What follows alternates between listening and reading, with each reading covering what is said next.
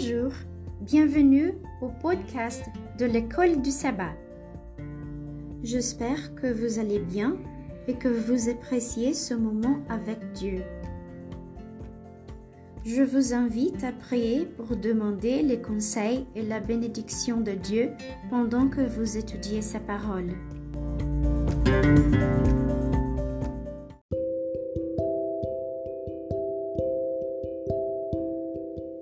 Verset à mémoriser. Et voici, je suis avec vous tous les jours, jusqu'à la fin du monde. Matthieu, chapitre 28, verset 20.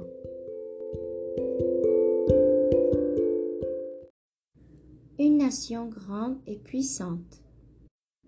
Non seulement Dieu a promis à Abraham qu'en lui toutes les familles de la terre seraient bénies, mais le Seigneur a dit qu'il ferait de lui une nation grande et puissante. Genèse chapitre 18, verset 18, voir aussi Genèse chapitre 12, verset 2 et Genèse chapitre 46, verset 3. C'est toute une promesse faite à un homme marié à une femme ayant dépassé l'âge de la procréation. Ainsi, quand Abraham était sans descendance et encore moins un fils, Dieu lui a promis les deux.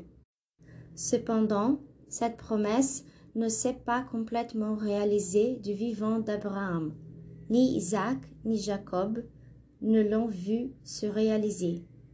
Dieu l'a répété à Jacob avec l'information supplémentaire que la promesse serait accomplie en Égypte. Genèse chapitre 46 verset 3. Bien que Jacob ne l'ait pas vraiment vu non plus. Finalement, bien sûr, cette promesse s'est réalisée.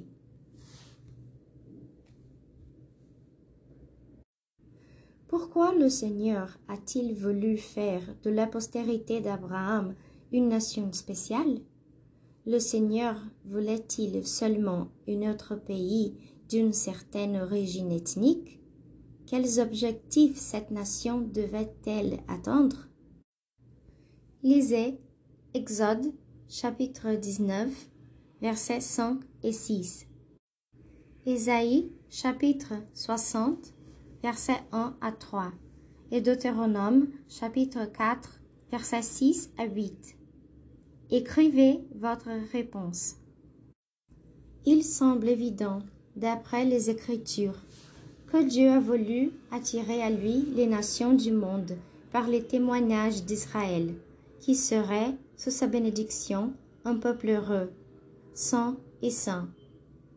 Une telle nation démontrerait la bénédiction qui accompagne l'obéissance à la volonté du Créateur. Les multitudes de la terre seraient amenées à adorer le vrai Dieu. Ainsi, l'attention de l'humanité serait attirée vers Israël, leur Dieu, et le Messie, qui devait apparaître au milieu d'eux le Sauveur du monde.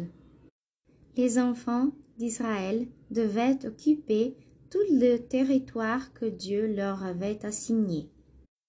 Les nations qui rejetaient l'adoration et le service du vrai Dieu devaient être dépossédées. Mais c'était le but de Dieu que, par la révélation de son caractère à travers Israël, les hommes soient attirés vers lui l'invitation de l'Évangile devait être donnée au monde entier.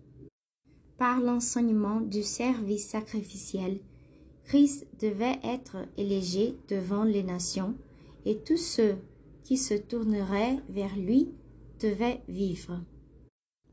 Traduit d'Ellen White, Christ's Object Lessons, page 290. Voyez-vous des parallèles entre ce que le Seigneur a voulu faire à travers Israël et ce qu'il veut faire à travers notre Église? Si oui, quels sont ces parallèles? Lisez en Pierre, chapitre 2, verset 9.